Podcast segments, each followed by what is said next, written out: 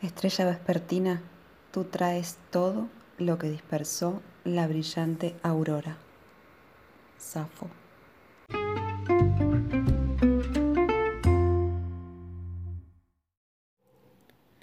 Psique.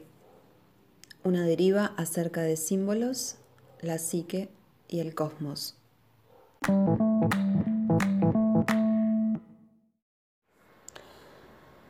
El escepticismo es la castidad del intelecto, dijo Santa Ayana, y la metáfora es adecuada.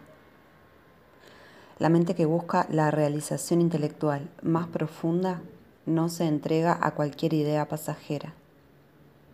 Sin embargo, a veces se olvida la finalidad más amplia de tal virtud, porque en última instancia la castidad no se preserva por su valor en sí misma, pues sería estéril, sino como la mejor preparación para el momento de rendirse al ser amado, al pretendiente con un propósito verdadero. Ya se trate de conocimiento, ya de amor, la capacidad para reconocer y abrazar ese momento cuando finalmente se presente, tal vez en circunstancias completamente inesperadas, es esencial a esta virtud. Solo con ese discernimiento y la apertura interior puede desplegarse el pleno compromiso de participación que alumbre nuevas realidades y nuevo conocimiento. Sin esta capacidad, al mismo tiempo activa y receptiva, la disciplina, por larga que fuese, sería inútil.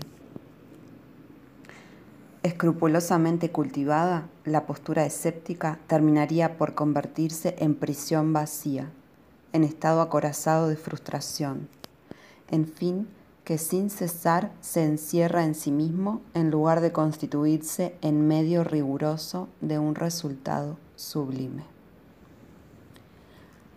Precisamente esta tensión e interacción entre el rigor crítico y el descubrimiento potencial de verdades de mayor alcance, ha sido siempre lo que ha animado y hecho avanzar el drama de nuestra historia intelectual. Sin embargo, en nuestros días, al comienzo de un nuevo milenio, ese drama parece haber llegado a un punto álgido.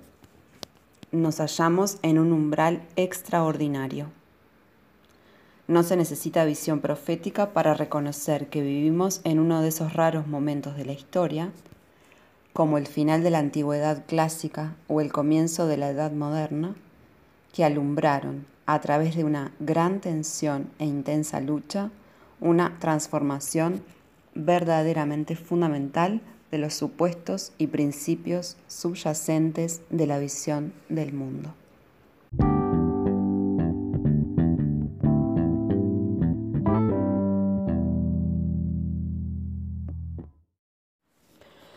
En medio de la multitud de debates y de controversias que pueblan la escena intelectual, lo que se discute es nuestra comprensión básica de la realidad, el papel del ser humano en la naturaleza y en el cosmos, el estatus del conocimiento humano, el fundamento de los valores morales, los dilemas del pluralismo, el relativismo, la objetividad, la dimensión espiritual de la vida, la dirección y el sentido en caso de haberlos, de la historia y la evolución. El resultado de este momento crucial de la historia de nuestra civilización es profundamente incierto. Algo está muriendo y algo está naciendo. Lo que está en juego es muy valioso, tanto para el futuro de la humanidad como para el de la Tierra. El, el gran enigma del momento actual es que contamos con recursos sin precedentes para abordar los problemas y sin embargo es como si algún contexto de mayor alcance o más profundo, alguna fuerza invisible nos negara capacidad y decisión para hacerlo. ¿Cuál es ese contexto de mayor alcance? Algo esencial parece faltar a nuestra comprensión algún factor o conjunto de factores poderoso pero intangible. ¿Somos capaces de reconocer las condiciones más fundamentales en las que podrían hundir sus raíces nuestros numerosos problemas concretos? ¿Cuáles son los problemas subyacentes más importantes que afrontan el pensamiento y el espíritu humano de nuestra época? Si observamos en particular la situación occidental centrada en Europa y en Estados Unidos, pero que hoy en día afecta de distintas maneras y en profundidad a toda la comunidad humana, distinguimos tres factores particularmente importantes.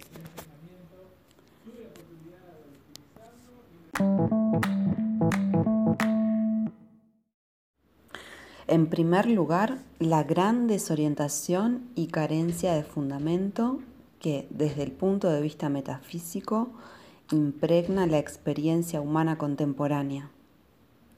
La ausencia ampliamente sentida de un orden más vasto, adecuado y públicamente accesible de finalidad y de significado una metanarración orientativa que trascienda las diferentes culturas y subculturas y un modelo general de sentido capaz de proporcionar a la existencia humana colectiva el necesario alimento de coherencia e inteligibilidad.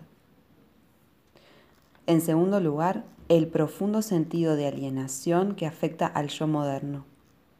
Me refiero no solo al aislamiento personal del individuo en la moderna sociedad de masas, sino también al extrañamiento espiritual de la psique moderna en un universo desencantado, así como en el nivel de la especie, a la escisión subjetiva que separa al ser humano moderno del resto de la naturaleza y del cosmos.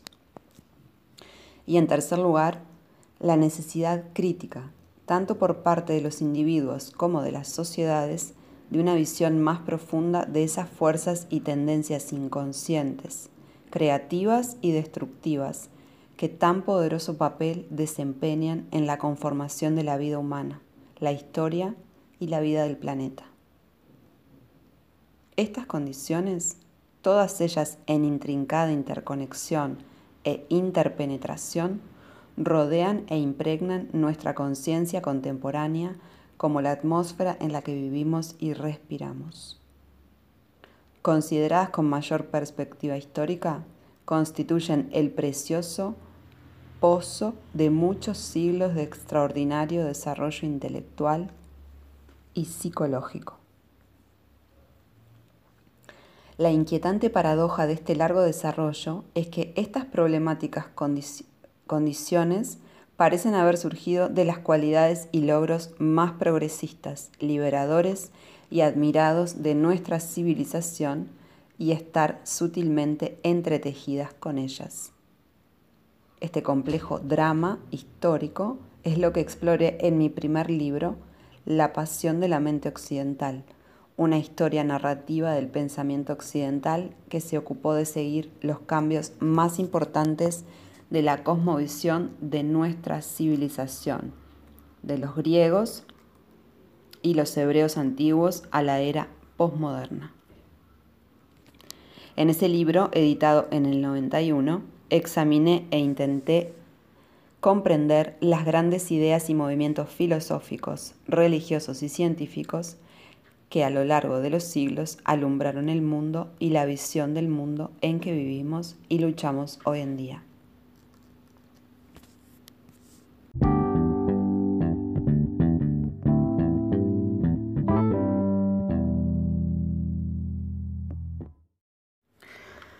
Hubo más razones que me movieron a escribir aquel libro que las que capté con claridad al comienzo de los 10 años de trabajo que llevó su redacción.